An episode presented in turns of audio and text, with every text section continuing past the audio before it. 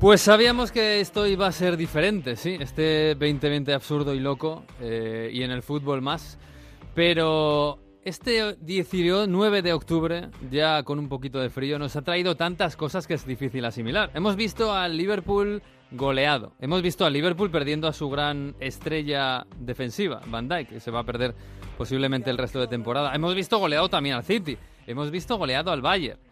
Hemos visto a un equipo en Italia, el Napoli, que no cogía un vuelo para ir a jugar a Turín. Hemos visto a la Juve mmm, zozobrando un poquito. Hemos visto, bueno, hasta el Paris Saint-Germain jugando casi con el tercer equipo en la liga en la liga francesa. Hemos visto de todo ya y todo esto lo vamos a juntar un montón de ingredientes en una Champions que va a ser diferente, diferente de la que ha sido esta última, que ya fue muy diferente y diferente hasta el punto de que no sabemos cómo la vamos a vivir, pero seguro, seguro que va a haber fútbol y espectáculo. Esta semana arranca otra Champions, otra locura de fútbol, otra incertidumbre en este 2020 que todavía no ha terminado y nos va a dejar todavía cola. Bienvenidos a este extraño fútbol, a esta extraña, a esta extraña Champions y a este episodio 5 de Onda Fútbol. En Onda Cero cómo termina, casi nunca termina en gol, casi nunca termina en gol, casi nunca termina en gol. El Messi hasta el fondo, casi nunca termina en gol. ¡Gol! ¡Casi nunca termina en gol! Onda Fútbol. Fútbol internacional con Miguel Venegas. Palla all'area di rigore, si gira Cassano, magico movimento, Balotelli,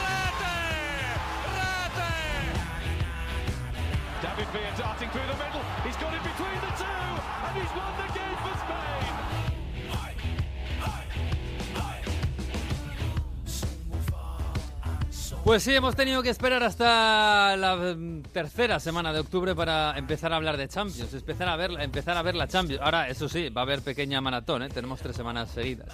En fin, tenemos a Jesús López por ahí. Hola Jesús, muy buenas. Hola, ¿qué tal? ¿Cómo estamos? Está Mario Gago, eh, que no está en Turín, no sé, está on the road. Hola Mario, muy buenas.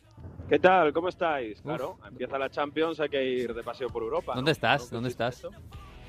Pues eh, estoy entre, entre España, Francia, Italia. Bueno, qué bonito. Qué bonito. Ahora, que no se puede viajar, tú estás por ahí en la carretera.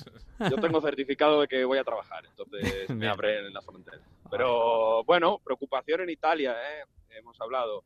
Fijaos que en Italia pasa una cosa, que están pudiendo jugar los campeonatos, están pudiendo jugar campeonatos amatoriales. Tengo eh, Amatoriales es amateurs para nuestros oyentes de España que no, no tiene nada que ver con el amor, ¿no? bueno, eh, bueno, bueno, eh, bueno, sabéis, los, los partidillos de los pueblos, tercera división regional, pues todo eso se estaba pudiendo jugar, al revés que en España. Bueno, a partir de este fin de semana se acabó. Ya mm. las medidas de Italia se van a acercar mucho más a las de España en ese sentido de, de prohibir y dejar solo el, los, eh, los deportes profesionales de contacto. Mm. Así que nada, Italia también va cerrando poco a poco. Bueno, te digo una cosa, ¿eh? las medidas en España tampoco, viendo lo que hay por ahí, Jesús, en Inglaterra, a mí lo de Londres me ha sorprendido mucho. Está prohibido reunirse con nadie con quien no vivas, en general. en general, sí. Ni, en un bar, ni en casa, ni en ningún sitio. Bueno, hay que recordar que desde marzo-abril que se puso el consejo, el consejo oficial del, gobierno, es que no se puede tener relaciones sexuales con nadie con quien no convivas. Joder, pues es una faena. ¿eh? ¿Y Tinder ¿qué, qué hace ahora? es, como el alcohol en los años 20, es totalmente prohibido. Clandestino, total, qué fuerte. Bueno, en, Francia hay toque de queda, eh, en algunas ciudades, en París, eh, a las 9 de la noche. A las 9 de la noche en París puede haber fútbol en la tele, pero no se puede salir de casa. Bueno, es curioso. Y paralelamente en Alemania, donde también hay algún toque de queda, en Mönchengladbach 10.000 personas este fin de semana en el estadio. En Colonia, que es la misma región, 300. Eh, bueno, una pequeña locura, ¿eh? ¿eh? pero bueno, es lo, que, es lo que tenemos de momento. Y lo que tenemos, chicos, yo no sé si estamos preparados eh, sanitariamente y futbolísticamente, pero es la Champions.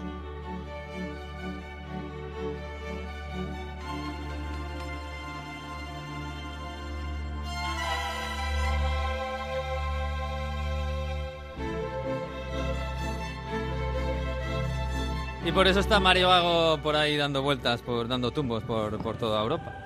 En fin, bueno, tenemos un una semana de... Yo no sé si esta locura que estamos viviendo, sobre todo en Inglaterra, pero también en Italia, incluso en Alemania, la vamos a ver trasladada a la Champions, porque este- esta semana tenemos partidos importantes y si hemos visto al Liverpool goleado, al Chelsea que le remonta un 3-0 en do- en 10 minutos, a, al- a la Juve que no arranca, tal, no sé, lo mismo vemos a- al Sevilla ganando en Stamford Bridge, ¿eh, Jesús?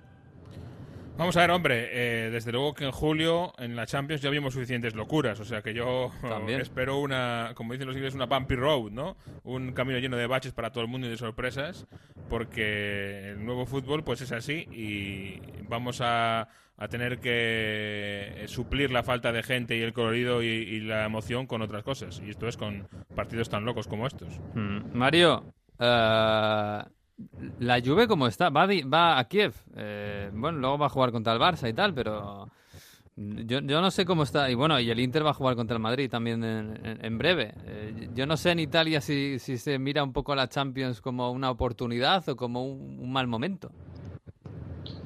Más que una oportunidad por ahora es que los equipos tienen que adaptarse a la nueva temporada, porque la Juve, por ejemplo, lo que estamos viendo es que todavía no es un equipo hecho y es la, la sensación que da. Y se presentará en Kiev todavía con muchas dudas y muchas cosas que resolver. Chiesa, por ejemplo, debutó el otro día en Crotone Mm. por primera vez, dando una pero pero para mal. Es decir, todavía el centro del campo, Bentancur, Artur está por hacer. Fue la primera vez que jugaron titulares ambos. Incluso fue perjudicial que no se jugase ese Juve Napoli a- al nivel de que, bueno, se tendría que haber creado más esa interacción entre futbolistas y, sobre todo, saber el modelo de Pirlo que tiene que hacer. Va a Mm. tener un rival Uy, a Mario le que estamos sea su perdiendo. primer estreno en Champions. Sí. eh, decía va a ser un rival más o menos sencillo. Entonces, bueno, a partir de ahí se espera que se hagan las cosas, eh, se vayan cogiendo confianza y se van a hacer las cosas bien. No está Cristiano Ronaldo, yo no creo que llegará contra el Barça, pero vamos a ver si lo recuperan ahí de ese coronavirus. Y en el Inter es la oportunidad para que de verdad se muestre la fortaleza ofensiva que luego comentaremos que no tuvo en el derby. Porque eh, es verdad que sin Skriniar y sin Bastoni, pero Kolarov cada vez que está dentro del área es un peligro, como bien avanzaste tú, que en esa posición de tres defensas Mm. no, no, no da nada de seguridad y al final pues con De Ambrosio, con ese centro del campo y la defensa está dejando muchas dudas y ahí el Inter tiene que mejorar para, para hacer algo importante en Europa, así que es la oportunidad para que los italianos mejoren de verdad en partidos importantes. Mm, Bueno, uno de los partidos bonitos es el Lazio Dortmund de- del martes. A ver cómo está el Lazio, porque el Dortmund. Mal. Ya, es- eso sí. Pero bueno, a ver cómo está el Dortmund, que tampoco el Dortmund está dando unas grandes sensaciones. ¿eh? Luego tenemos un Paris United que, que, bueno, uf, tal y como está el Manchester United, Jesús, esto no sé si llegan en buen momento. Vamos a verlo, sí. Eh, no, no es fácil, pero bueno, el, el United eh, ha ganado esta semana y ha, y ha dado un pequeño golpe sobre la mesa a Solskjaer, así que vamos a ver que, eh, cuál es la evolución de todo esto. Mm, Bueno, ya tendremos mucho tiempo de hablar de la Champions en las próximas semanas, porque además tenemos tres semanas seguidas de Champions, luego otra vez parón y luego otras tres semanas de Champions. Así que vamos a tener eh, tiempo, pero así, eh, mirando un poco en perspectiva y dentro de lo difícil que es todo esto, porque va a ser difícil una- la, la temporada y, y ver cómo se van comportando los equipos. Eh, no sé a quién veis favoritos. Otra vez Bayern. eh, no sé si la baja de Van Dijk deja a Liverpool un escalón por debajo de lo que estaba como favorito. No sé si el City, que siempre estamos con el City de Guardiola, etcétera.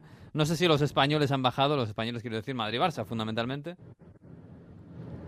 Sí, yo creo que es tiempo para que haya más variabilidad y, que nos sorprenda la Champions. Es verdad que el Liverpool eh, se ha llevado un golpe. Lo peor que le podía pasar a Liverpool eh, era lo de Van Dijk, eh, sin duda, y es exactamente lo que le ha pasado. Así que por ahí vamos a ver cómo consigue Jurgen Klopp reencontrar el camino, rearmar ese equipo. Y por otro lado, eh, el Bayern, desde luego que el año pasado eh, dio una exhibición, pero a mí me da la sensación, ya veremos, de que se debía más a un momento concreto de forma espectacular del equipo que, que a, otra cosa, con lo cual vamos a ver si es capaz de, de, sostener ese gran momento de forma durante toda esta temporada. El año pasado, desde luego, en diciembre la cosa estaba mucho más complicada.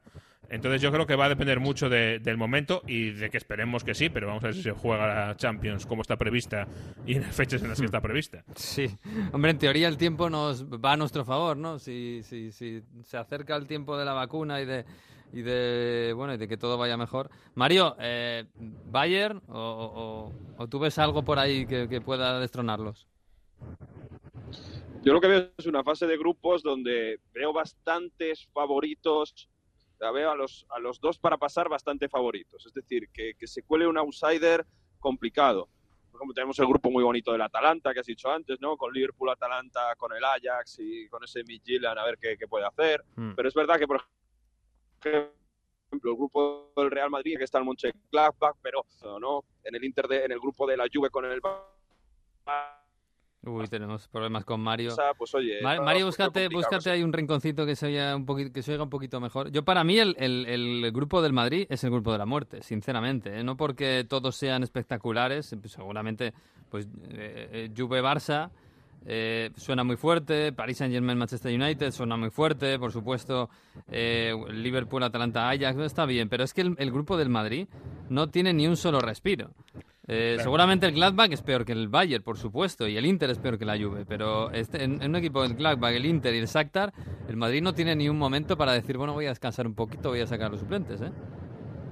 Sí, cualquier partido se te puede se te puede volver en contra y te metes en un problema, es verdad, porque vamos a ver si hay algún equipo que esté en muy buena forma, eh, pero claro, eh, no tienes este equipo que dices, bueno, en principio este equipo está claramente destinado a ser cuarto del grupo. Mm, todos son peligrosos, es verdad. Mm. En fin, pues bueno, vamos a hablar, vamos a hablar de, de, esta Champions, por supuesto, y vamos a hablar de lo que ha pasado este fin de semana, porque sí, el Sevilla, por ejemplo, juega contra el Chelsea, pero es que lo que ha pasado este fin de semana en Inglaterra es para echarle de comer aparte.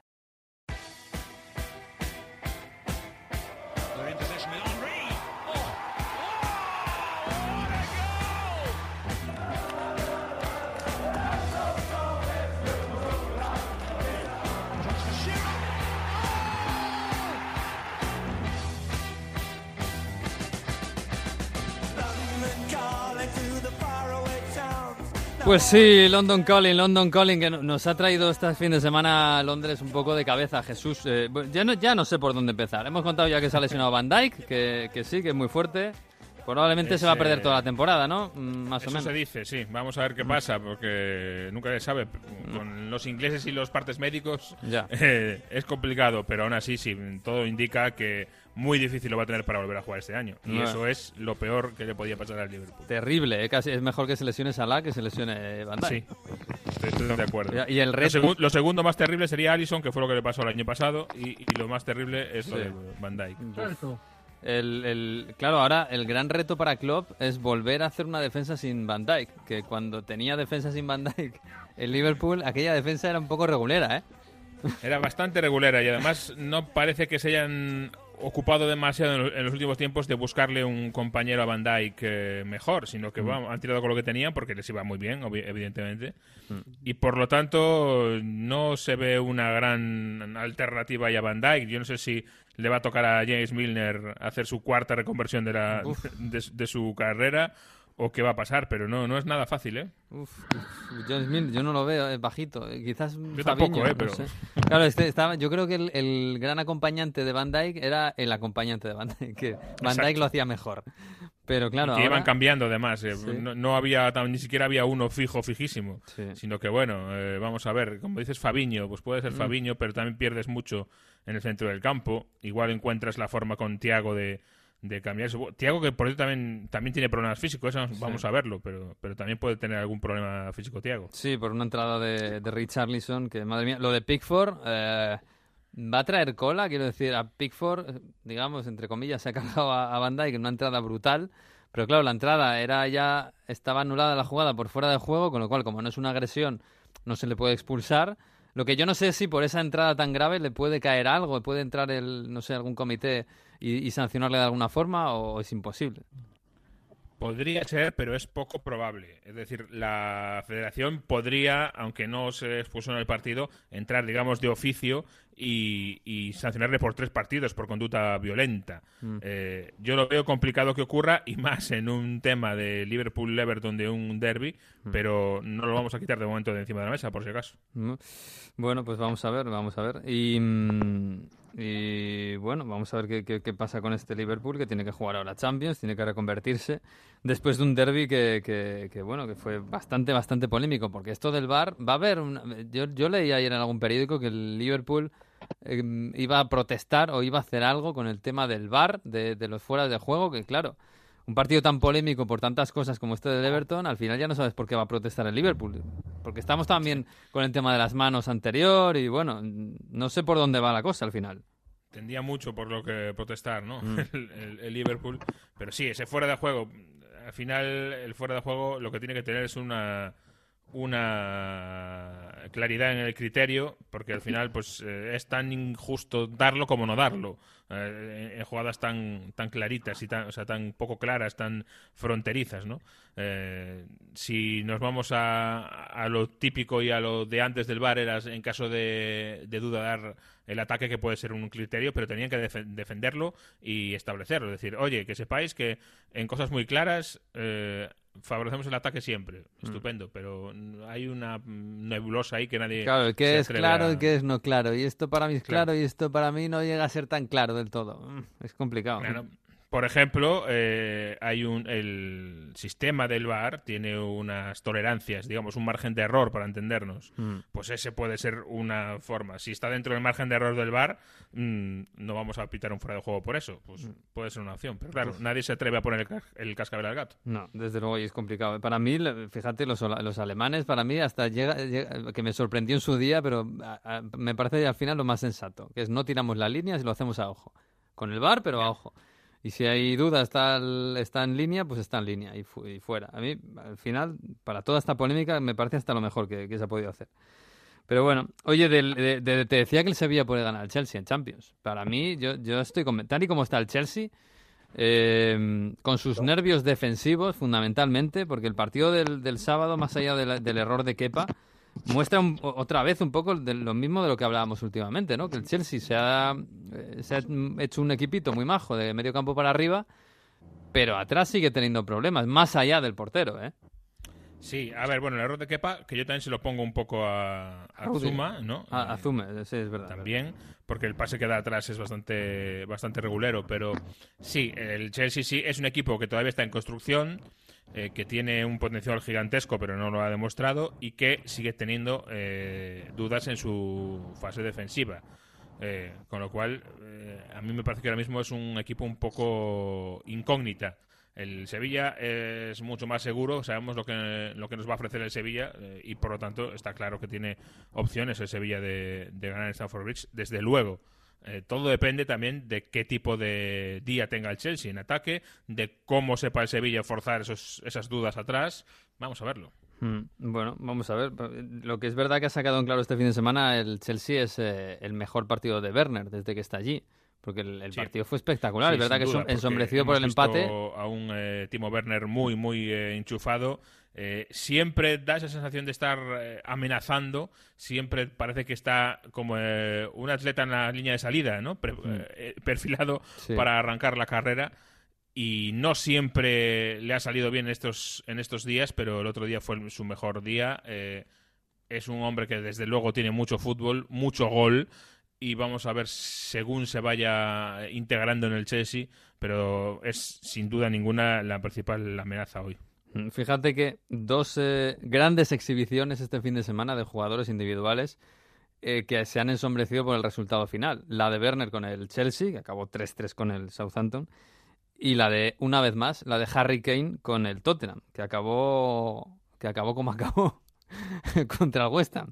Eh, ¿Cómo explicamos esto, Jesús? Ayer me decía de la Morena, ¿qué, le ha pasado al Tottenham para que le remonten un, o que para que le empaten un 3-0? Yo no sabía muy bien qué decir, porque tampoco, no, no sé, tampoco es que el West Ham estuviera haciendo maravillas en la segunda parte, ¿no? Pues eh, es un 3-3, yo creo que se explica en. Primero, que la Premier es así, y parece el tópico, ¿no? Que siempre se dice. Y, cuando hablan los entrenadores de la Premier dicen, cuidado porque un 2-0 en la Premier no es definitivo aunque estés en el minuto 80. Y es el tópico, pero vemos que el tópico tiene... Incluso en el 82. Exacto, y un 3-0 en el 82. Eh, obviamente hay una desatención, eh, yo creo, defensiva, es lo que siempre eh, quieren evitar los entrenadores cuando dicen este tipo de cosas, ¿no? Cuidado, que no os deis por el partido por ganado.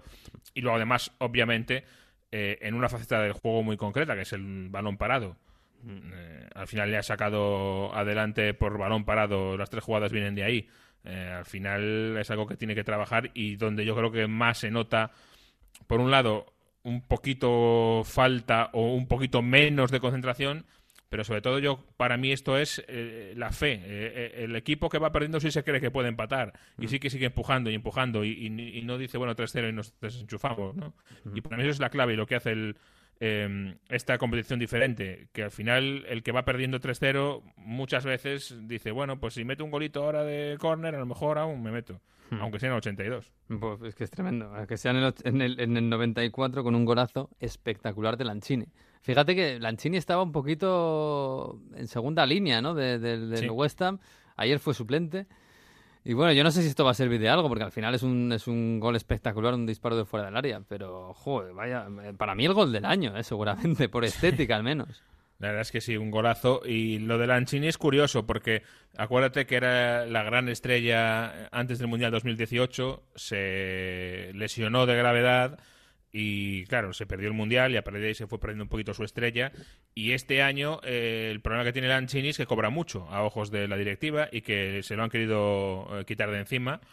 Y por eso también yo creo que no está entrando demasiado en los planes del entrenador. Vamos a ver si eso lo puede cambiar o no, porque desde luego que es un futbolista con calidad absoluta, como digo, truncado por una lesión. Mm. Ojalá que pueda venir, volver el argentino, porque es un futbolista de calidad y que nos va a dar muchas buenas tardes. Hombre, si nos da una más como esta, pues ya suficiente. Madre mía.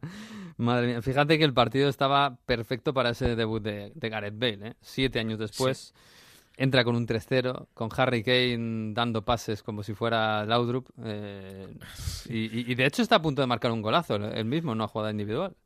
Claro, con el West Ham un poco eh, volcado al ataque, no es tampoco la mejor defensa del mundo la del equipo de, Londres y tenía todo a favor para explotar su velocidad. Tuvo la opción en un gran pase, pero no pudo devolverla, no pudo meterla dentro.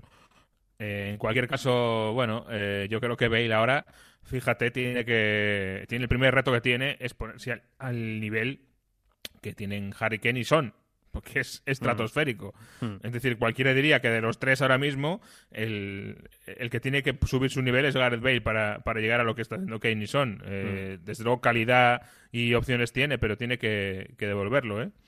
hombre, ten en cuenta que ayer, el, eh, claro, es que ves el once titular del Tottenham y dices, joder, está claro dónde está el hueco de, de Bale. Eh, delantera. Sí, hace semanas que se lo está guardando Mourinho. ¿eh?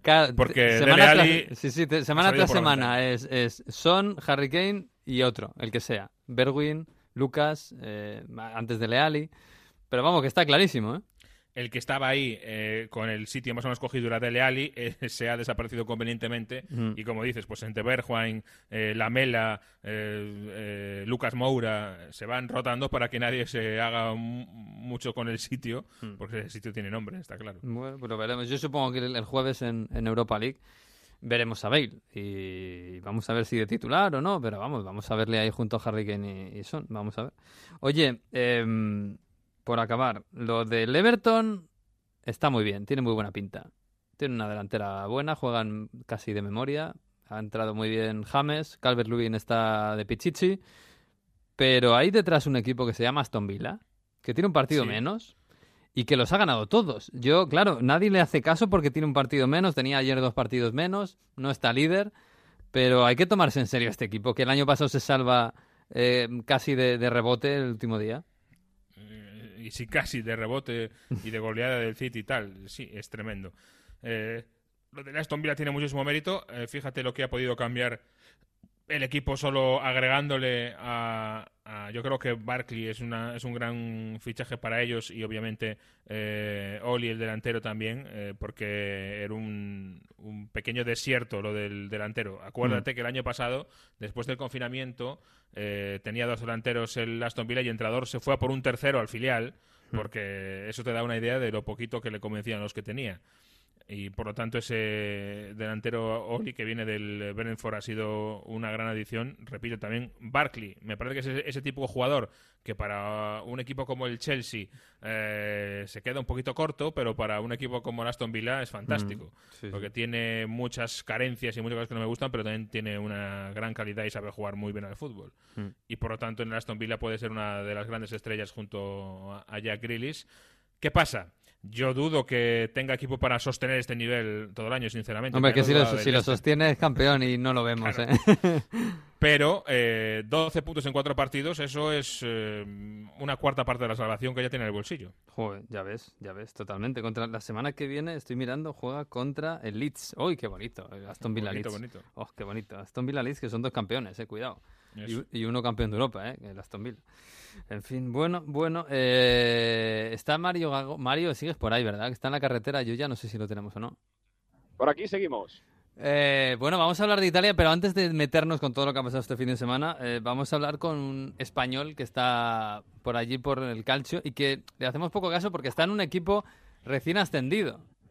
Tenemos tiempo que hay que hablar, llevamos tiempo diciendo que hay que hablar del Spezia porque es un conjunto que sin hacer nada de ruido, con gente quizá demasiado poco conocida, está consiguiendo resultados interesantes. Ganó en Udinese, compite la Fiorentina, de un 0-2 eh, le llega y le empata 2-2 este fin de semana, y además mostrando cositas interesantes, tanto defensivas como ofensivas. Y yo creo que va a dar mucha guerra en esta serie. Bueno, y además vive, en la especie.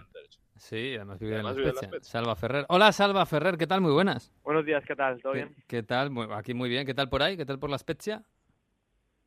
Bien, bien, bien. Bien. Hoy en el día libre venimos de jugar contra Florencia muy bien ayer, la verdad. Sí, contento. Bueno, jugaste, entraste en la segunda parte, ¿verdad? Sí, entré minutos 60 y 60 y poco y bueno, sí, intenté ayudar al equipo en cuanto pude. Bueno, lo ayudaste porque sacasteis un empatito ahí contra un equipo complicado, ¿eh? como es la Fiorentina. Además, con muchos españoles. Le saludasteis a. Porque ahora la Fiorentina es casi el equipo más español de, la, de, Italia, con, con, Borja Valero que ha vuelto, con Callejón, con, eh, con Polirola. Sí, eh, hablé con Polirola un poco, sí, pero no, de hecho no, no, los conozco personalmente y obviamente mm. a, Callejón y a, Borja Valero aún menos. Mm. Bueno, pues oye, además os pilla cerquita. ¿Qué hace un español, eh, un futbolista español con 22 mm, añitos jugando en la Spezia? Un equipo que, bueno, aquí en España es un poquito desconocido, pero es un equipo ahora mismo en primera división italiana. Bueno, cuando acabó mi, acabó mi, etapa en el Nastic, mm, buscamos seguir en el, en el fútbol profesional, ¿no? Justo, junto con mi representante lo hablé y, y le dije que buscar algún equipo en el fútbol profesional y y en España no tuve la oportunidad o no tuve mm, digamos nadie que estuviera interesado en pagar la, cláusula que había entonces en Lasti mm. y lo encontramos esta oportunidad la encontramos en Italia en Spezia y, y no es que no lo dudara al irme, pero pusieron buenas condiciones y, bueno, nos fuimos y bueno, con esperanzas de, que el proyecto fuera bonito y bueno, al final lo fue. Bueno, de momento no va mal, ¿no? Es verdad que bueno, este año 2020 ha sido un poco raro, pero bueno, el equipo ha subido a primera división, estáis ahí, bueno, poco a poco metiendo la cabeza entre los eh, equipos grandes, o sea que eh, la apuesta que hiciste de momento va saliendo bien, estás contento, ¿no? Sí, sí, está claro. Al principio sí que empezó un poco mal el año pasado la liga, pero acabó muy bien, eh, aún siendo una temporada muy complicada, muy extraña para todo el mundo y, y ahora pues intentando adaptarnos lo más rápido posible a la Serie A para, para poder luchar para bueno para seguir haciendo historia en este club y seguir manteniéndolo donde bueno donde creemos que se merece. Mario, eh, la Spezia es un equipo como digo un poquito desconocido aquí, pero es un equipo especial, ¿no? hay en Italia. Es un equipo muy especial porque es la primera vez que está en Serie A. Hay que aclarar una cosa, ¿eh? que además eh, Salva lo sabrá decir. La ciudad es La Spezia, que está en Cinque Terre, que está al lado. Mm. Ahora le preguntaremos, que seguro que ha mil excursiones. El equipo es Lo Spezia en italiano, o sea que la Sí. traducción al español es El Spezia. El Spezia de la Spezia, ¿no? Sí, Exacto, exacto. exacto. Yo siempre, yo siempre digo, es como, es como cuando hablas de, de Barcelona, de la ciudad que es en femenino, pero luego hablas del Barcelona en, en masculino. ¿no? Mm. Oye, es bonito eso, ¿no? Yo estuve hace ya mucho tiempo por allí. De hecho, me bañé allí en la Spezia, en- entre las rocas, porque playa no había. Pero claro, está, al lado, está al lado la, la, la Cinque Terre, que, que, bueno, es verdad que hay mucha sí, gente sí. siempre, pero has estado por allí, ¿no?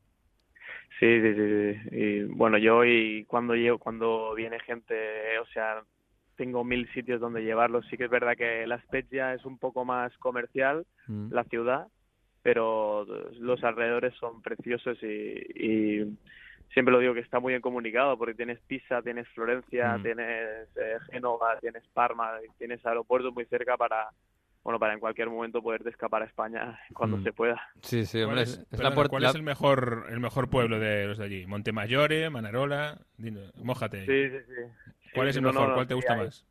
El mejor para mí, eh, Manarola, te diría. O sea, siempre se habla de Río Maggiore porque es el primero, pero Manarola, aunque también es, para mí los tres son Bernazza, Manarola y Río Maggiore, los tres. Ujú, pero luego tienes otro que Cornilla. es Portovenere.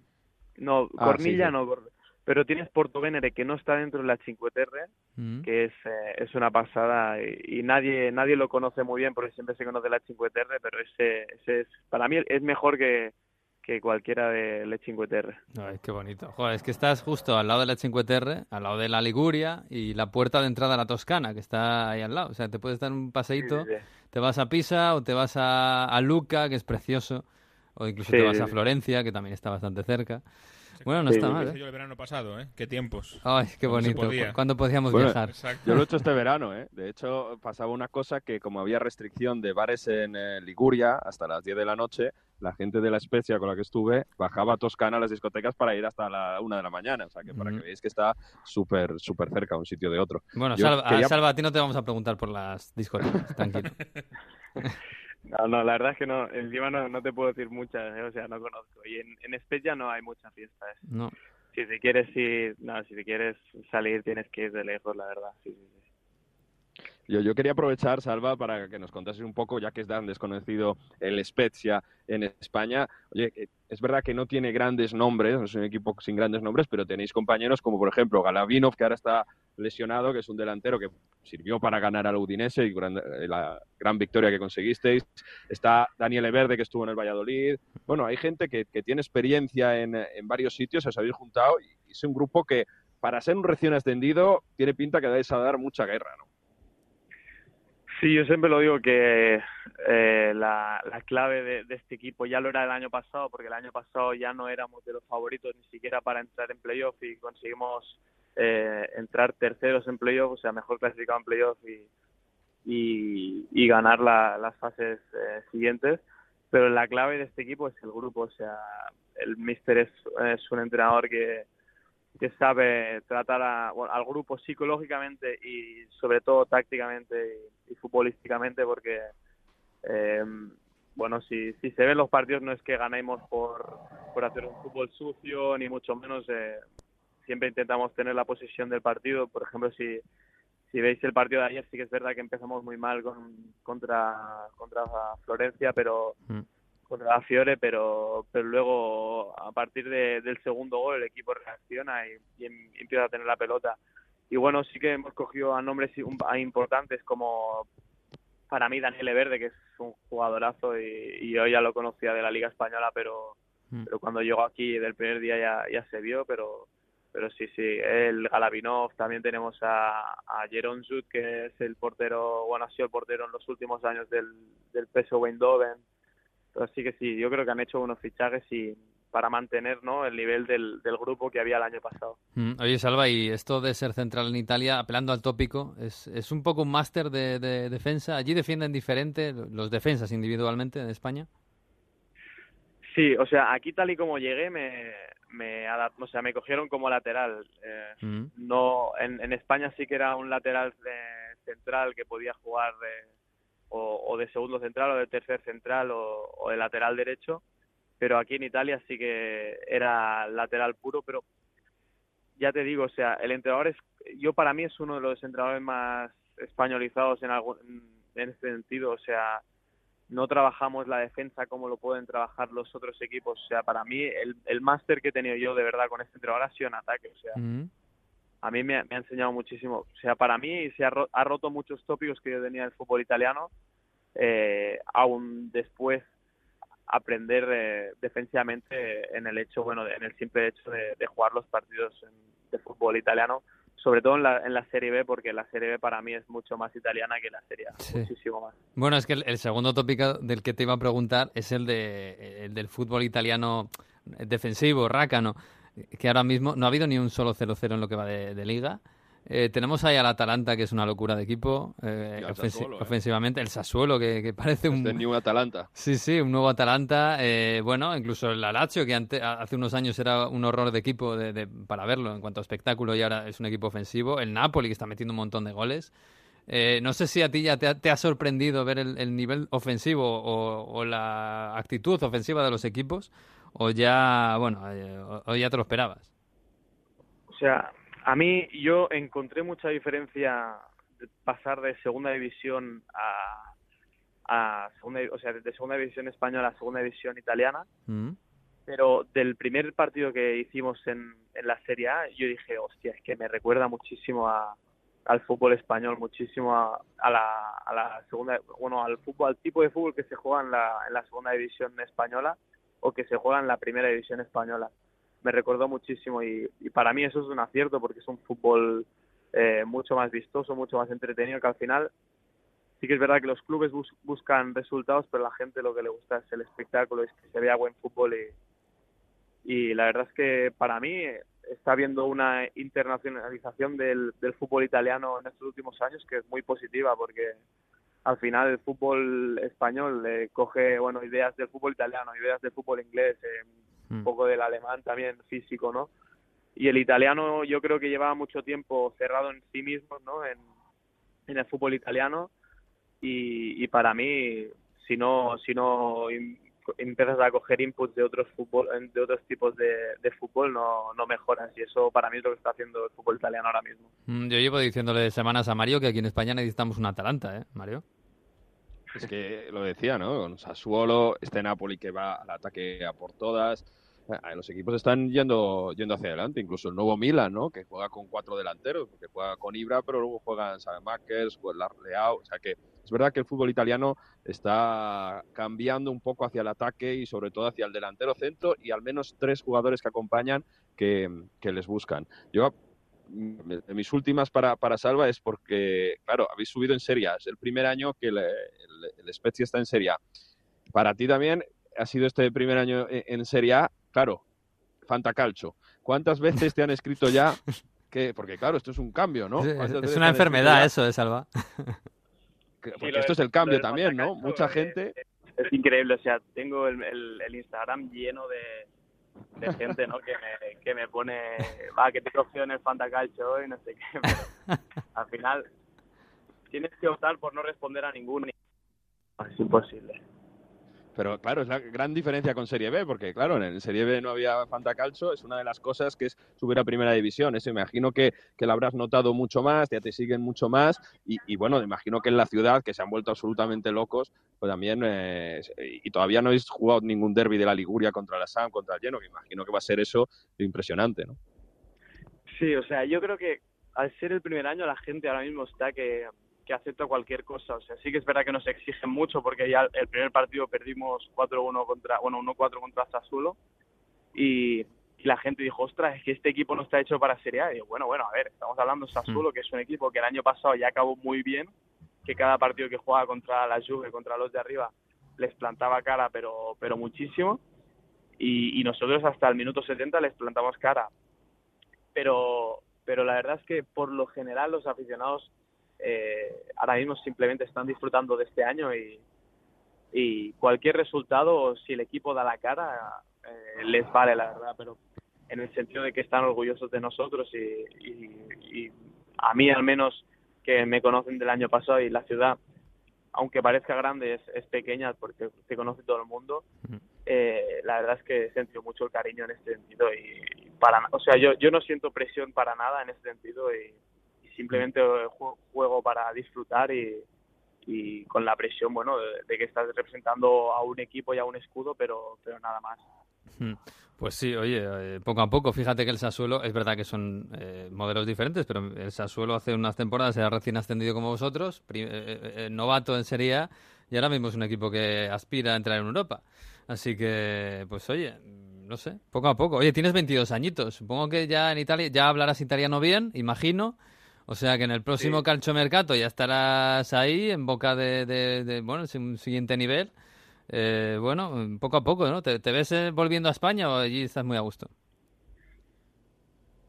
No lo sé, o sea, yo para mí que, que el fútbol italiano me, me ha hecho muy bien, porque a mí futbolísticamente y, y a nivel eh, profesional me ha hecho muy bien y me ha ayudado muchísimo a crecer como jugador, pero obviamente que tarde o temprano quiero volver a España no solo por mí, sino por mi familia, por mi, por mi pareja y, y por Mm. mis amigos, pero no te sé decir cuándo, porque al final el futbolista tiene que ser en ese sentido un poco egoísta en sí mismo porque sabe que su carrera no es no es lo más larga bueno Mm. no es la más larga del mundo y, y sabe que tiene que, que aprovechar las oportunidades de donde vengan. Y si el, el fútbol italiano te da la oportunidad y el español no te la da pues me voy a tener que quedar en Italia. Pero obviamente eso no depende de, de los equipos españoles eso depende de mi nivel. Y si yo estoy preparado o, o demuestro que, que un equipo español puede puede estar interesado en mí o no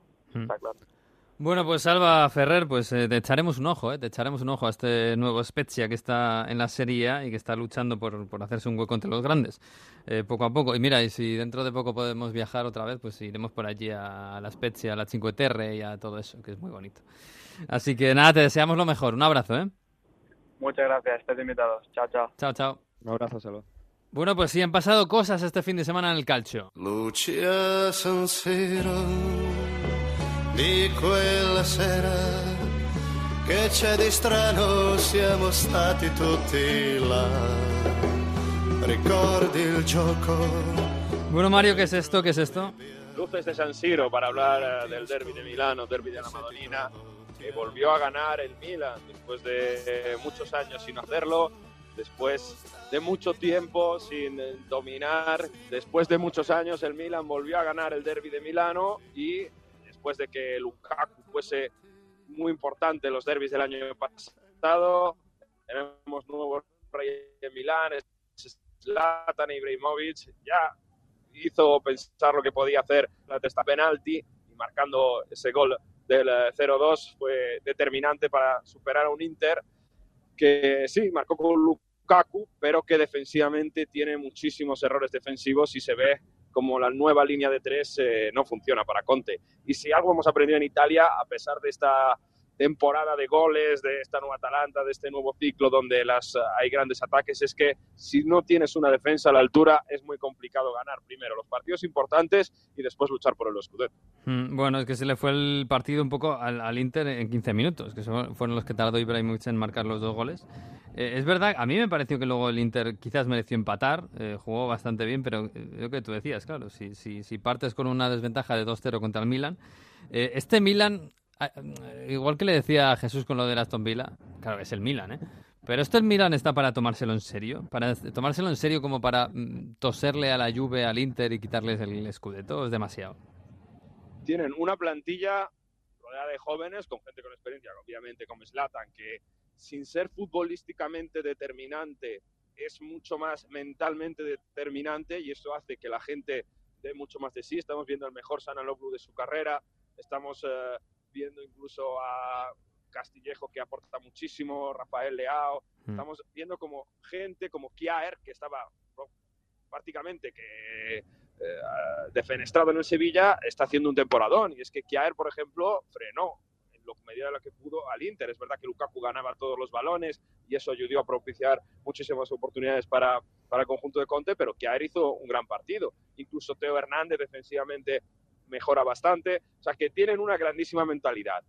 Futbolísticamente van algo más cortos, es verdad, pero si hay gente joven que da mucho más de lo que puede dar, obviamente eh, se puede pensar en, en algo mucho más grande. Por ahora es complicado. Lo que sí Mm. que se espera es que esté luchando por Champions. Y por cierto, ayer a Ibra, el, el sábado a Ibra, le preguntaron, eh, oye, ¿este Milan es de Scudetto? Y él, eh, bueno, no quiso decir que no.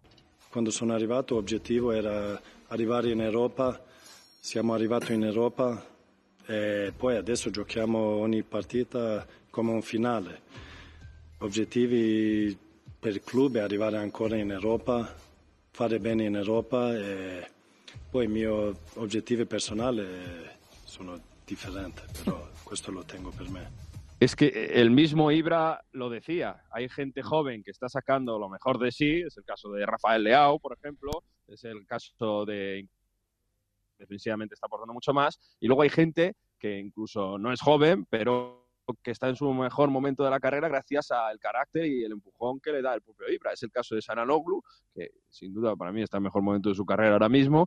Es el caso de Rebic, aunque eh, ha, estado, ha estado fuera del equipo últimamente, pero es el caso de, de, de toda la plantilla. Entonces, el Milan es un equipo que sin tener tanto talento está teniendo una disciplina y una mentalidad muy correcta que esto en partidos claves te ayuda a superar a, al rival y el Inter a lo mejor es todo lo contrario, la intensidad, el carácter lo está poniendo Conte, Mm. pero la plantilla no la está teniendo, sobre todo en defensa con esos errores de que, que, decíamos, ahí con Kolarov en defensa que está cometiendo pues errores graves y luego también incluso en el centro del campo, ¿no? Todavía es verdad que está Varela, pero no se acaban de compenetrar ni con la defensa ni entre ellos mismos. Y el gran ejemplo es Eriksen, ¿no? Que es un jugador que tendría que haber venido al Inter para hacer la diferencia, que en un partido como el del Derby tenía que haber sido determinante por esa visión de juego que tiene y por esa capacidad de dar el, espacio, el, el pase al espacio al hueco, bueno, pues eh, no tiene esa mentalidad con Conte,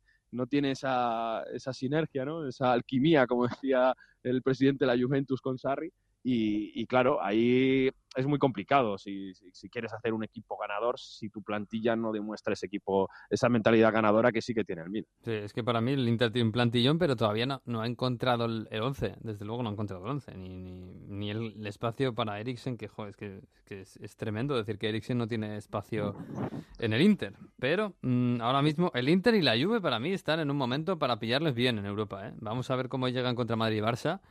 Pero porque la Juve contra el Crotone, hombre, sí, es verdad que no está Cristiano Ronaldo, es verdad que las bajas tal. Pero empatar en casa del Crotone eh, es algo que la Juve de Allegri no hacía, la Juve de Conte hace unos años no hacía. Claro, es esa Juve competitiva que sacaba los partidos sin saber cómo, incluso con 10, ¿no? Mm. Es verdad que le anulan un gol a Morata por cuestión de centímetros, pues prácticamente igual que el del Liverpool, ¿no? Ese, esos medios, esos fueras de juego modernos Las que líneas, por medio sí. tacón. Sí, Mm. sí, sí. En cualquier caso tendría que haber sido legal, ¿eh? en cualquier otro contexto, sin, sin bar analizando al milímetro. Pero es verdad que la Juve da primero una sensación de fragilidad defensiva que no habíamos visto nunca. Es verdad que no estaba Chiellini el otro día, pero bueno, de Miral en teoría es un defensa que ha venido para quedarse y, además que es muy buen defensa, ¿eh? también lo ha demostrado con Turquía. Pero Bonucci comete un error de bulto haciendo un penalti claro. En el centro del campo, Artur Bentancur, primer partido de titulares. Pues oye, tenía muchas ganas de ver la Juve a Artur y de momento verticalizó poco. Y crear ocasiones de juego tampoco muchas. Mm. Y luego es verdad que vimos a un Chiesa que en la primera parte dio esa asistencia, con Kulusevski que fue de lo más destacado en el partido y un Morata muy luchador, pero no dio una sensación de, de saber prácticamente lo que había que hacer en cada momento del partido. Y luego con 10 incluso menos, ¿no? Tampoco estaba Dybala que le hizo viajar a Crotone. Eso te iba a preguntar, pero... Dybala estaba en el banquillo y no jugó ni un minuto. Dijo Pirlo que, claro, él había previsto, había analizado con él de que fuese a, la, a Crotone para jugar la última media hora, pero como se quedó con 10, mm. ya no le quiso sacar porque tendría que haber hecho un esfuerzo defensivo que a lo mejor tenía las piernas muy cansadas de, de haber estado con la selección. Pero es verdad que hacerte viajar para no, yeah. para no jugar ni un minuto no creo que le haya sentado muy bien. Pero la parte positiva es que Morata se, de, se desbloqueó, mm. marcó su primer gol en esta nueva etapa de la Juve, se mostró además bastante bien. Sin Cristiano parece que cogió responsabilidad, responsabilidad sacó carácter, presionó muy bien, pero claro, eh, también jugaste con Portanova de ese, detrás de, de Morata, mm. con Pavota otra vez. da la sensación de que faltan cositas esta Juve y, y lo que tú dices, eh, es un equipo todavía por hacer. Mm, totalmente. Y no sé si va a tener tiempo ¿eh? con esta, esta Champions que empieza ahora, que es, que es un sprint prácticamente, por ejemplo. Bueno, eh, oye, y en Napoli. Napoli ganó 4-1 al Atalanta. Eh, lo hablaba contigo fuera de antena.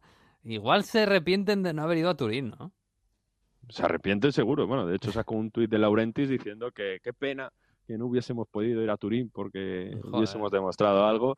Ahora escuchamos a Gatuso sobre esto, pero también hay que coger con pinzas este resultado. ¿En qué sentido? En que, si os acordáis, ningún internacional del Napoli ha viajado con las selecciones por el mismo tema de que no viajaron a Nápoles. Si Mm. las autoridades sanitarias dijeron que no podían ir a Turín, ningún jugador pudo ir con la selección. El tema de Fabián Ruiz, por ejemplo, se quedó en Nápoli. Mm. Entonces, el Napoli no jugó contra la Juve, no jugaron sus jugadores contra las selecciones, eh, con, las, con las selecciones. Entonces venían de un nivel físico de descanso bastante, mu- bastante más alto que Atalanta, que vimos que ya tiene bastantes internacionales por su nivel que han creado en los últimos años en, eh, en, en Europa y, y en América, ¿no? Como el Papu, que por cierto, Mm. Papu también fue a Argentina y no jugó. Pero bueno, eh, eso también se nota, ¿no? Y, y- y claro, salieron muy fuertes al principio, el, el equipo además eh, presionó muy bien, forzó muy bien las errores de, las, eh, los errores de balón de Atalanta y ahí cuando Atalanta pierde balón en salida, pues sobre todo, oye, si tienes a un, poli- a un politano que desatasca con Mertens, con Nosimen, que físicamente es un toro, pues al final, oye, los goles acaban cayendo por su propio peso. Pero claro, hay que tener en cuenta que el Napoli es un equipo que muy intenso y cuando tiene las pilas cargadas es muy, muy difícil de, jugar. Y por eso, claro, eh, lo que tú decías, si hubiese jugado así contra la Juve, además, lo único que, que hubiese cambiado prácticamente es que Bakayoko no estaba, porque eh, todavía no se había cerrado su fichaje, hubiese entrado Deme, pero era el mismo once inicial prácticamente, porque las, las lesiones y las bajas han sido las mismas. Y Mm. sobre esto, obviamente, le preguntaron a Gattuso. Y aquí Gattuso, vais a escuchar, dice, yo rosicato como el que más. Rosicare en, es- en italiano es, eh, eh, bueno, me he picado, me he quemado como el que más. O sea, me- yo soy el más enfadado que no se haya ido a Napoli. Esto decía Gattuso. La verità è che noi alle 7 meno 5 eravamo parecchi di noi su Pullman, stavamo per partire e dopo non ci hanno fatto partire. Quanto sento dire che non volevamo partire, che abbiamo fatto di tutto, questo non è verità, e ve lo posso assicurare. Io ho rosicato, io sono quello che io sono più incazzato di tutti e non sono partito, perché in quel momento là, secondo me la Juventus in questo momento è la squadra da battere, però è una squadra in costruzione, una squadra che sta provando a fare un qualcosa di nuovo ed è un cantiere aperto. Pues sí, yo lo entiendo, la verdad. Yo no sé si la maniobra de, de Laurentis es real o no, pero al final tenían las mismas bajas. Tenían a- era, eran Zielinski y el más, ¿no? Los, los del coronavirus. Y luego, Más Insigne lesionado, que sigue lesionado. Que sigue lesionado, efectivamente. Pues sí, yo creo que hubieran podido ganar perfectamente en- a, la, a la Juve. Y una oportunidad como esa no se repite muy a menudo. Pero bueno, por cierto, Simen, ojo, ¿eh? 70 kilos de jugador. Estábamos un poco moscas, pero, pero va cojando, ¿eh? Y es que da la sensación de que en Italia ha vuelto de moda el delantero tanque, ¿eh? porque Lukaku en el Inter, fantástico. Tenemos a, a Duban Zapata en el Atalanta, que jugó, no, no fue determinante, pero Mm. determinante. Eh, obviamente, Dincheco en la Roma. En, eh, en el Inter, eh, Lukaku lo he dicho, y está también en el Milan eh, Ibrahimovic. O sea que el delantero referencia parece que se ha vuelto a poner de moda en, en todos los sentidos. O sea que, bueno, mucho ojo porque además el equipo juega para él, físicamente eh, y técnicamente destaca, así que puede, manchar- puede marcar muchos goles además con ese sistema de juego del Napoli. Y lo que decías de, del Juve Napoli, bueno, ya hemos sabido que la federación, la liga, le ha dado el 3-0 a la Juve por, eh, con el comité de competición porque se atenen a lo que decía el protocolo que está firmado por, las, por el Ministerio de Salud y por todas las instituciones. Le han quitado un punto al Napoli, el Napoli tiene ocho puntos, debería tener nueve. Vamos a ver cómo se resuelve esto en los recursos. Eh, de Laurenti lo va a llevar al TAS, porque él dice que las autoridades eh, sanitarias regionales le han impedido viajar y le han impedido viajar, sí que él no intercedió. Y lo que ha pasado este fin de semana ha sido un poco lo mismo, porque el Parma tenía cuatro autoridades sanitarias regionales de Parma dijeron, oye, no viajad a Udinese porque puede ser que tengáis un foco activo. El Parma preguntó a la Liga Serie A, y la Liga Serie no, tenéis que viajar, viajar y, jugar el partido. El Parma al final jugó y entonces otro precedente para que no le den la razón al Napoli. Así que a ver cómo se, se desataca, se desatasca esto, porque insistimos lo que decíamos antes del parón, ¿no? Es un problema mucho más político que futbolístico. Mm.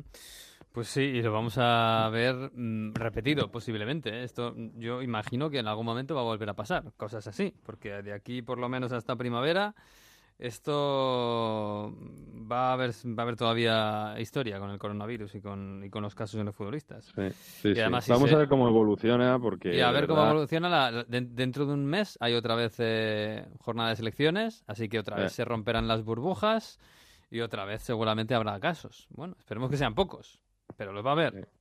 Es que salen prácticamente cada día nuevos casos. Ya. O sea, En el Torino, por ejemplo, por cierto, el Torino está último con cero puntos Mm. y ya sabe que es Gianpaolo, que también fracasó en el Milan, puede salir.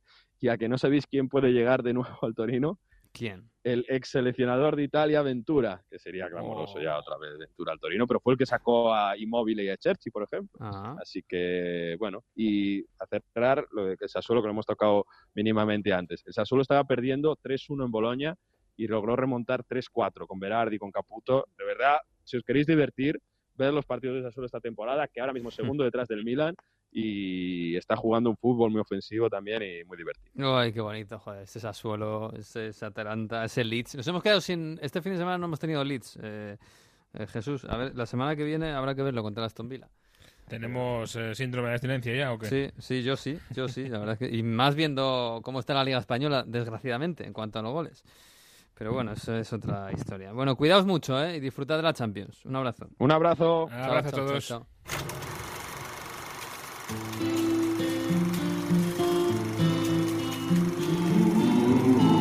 Pues eh, nos vamos a marchar, nos vamos a marchar eh, a esta hora y antes de irnos llega el profesor Víctor Gómez, que siempre nos llega aquí con este eh, curso de Historia Futbolística 2020-2021. Y esta semana nos habla así de Osimen y de Nigeria y de historias varias.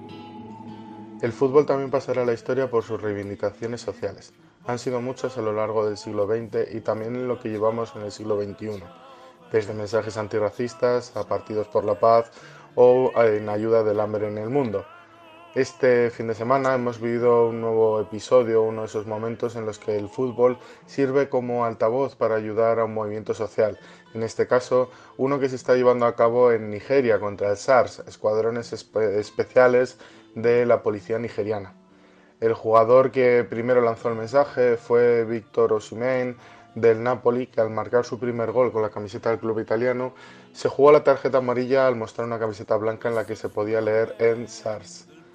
Esta policía fue creada en 1992 y desde entonces se han sucedido todo tipo de acusaciones de represión, arrestos, asesinatos, torturas y violaciones, además de estar en el punto de mira de varias investigaciones por corrupción. Ya en 2016 se presentó un informe de Amnistía Internacional en el que se hablaba de abusos de derechos humanos y torturas. Entre 2017 y 2020 son más de 80 los asesinatos cometidos por miembros de este grupo policial radical. El 8 de octubre comenzaron una serie de protestas en las principales ciudades de Nigeria contra el SARS tras el asesinato el 3 de octubre de un joven nigeriano simplemente por el hecho de quedarse con su coche. Y estas protestas ya se han cobrado más de 10 víctimas mortales. Tras el abrazo con su entrenador Gatuso, el delantero nigeriano mostró la camiseta, pero fue algo que no se vio en televisión. Después, el jugador Simi del Crotone hizo lo mismo y sacó otra camiseta en su partido contra la Juventus, con el mismo lema. Este sí se pudo ver por la televisión. Esperemos que sus mensajes sirvan y que el fútbol vuelva a ser útil para la sociedad. Le genti che passeranno. Oh, vela ciao, vela ciao, vela ciao, ciao. Pues sí, ahora sí que nos marchamos. Eh, La semana que viene volveremos, como siempre, con este horario ya más o menos habitual, si podemos, el lunes a partir de la una de la tarde, y si no, un poquito más tarde, que a veces la tecnología juega malas pasadas. Estaremos con el episodio 6 de Onda Fútbol. Hasta aquí ha llegado el 5, así que disfruten de esta semana y de todo el fútbol, y adiós.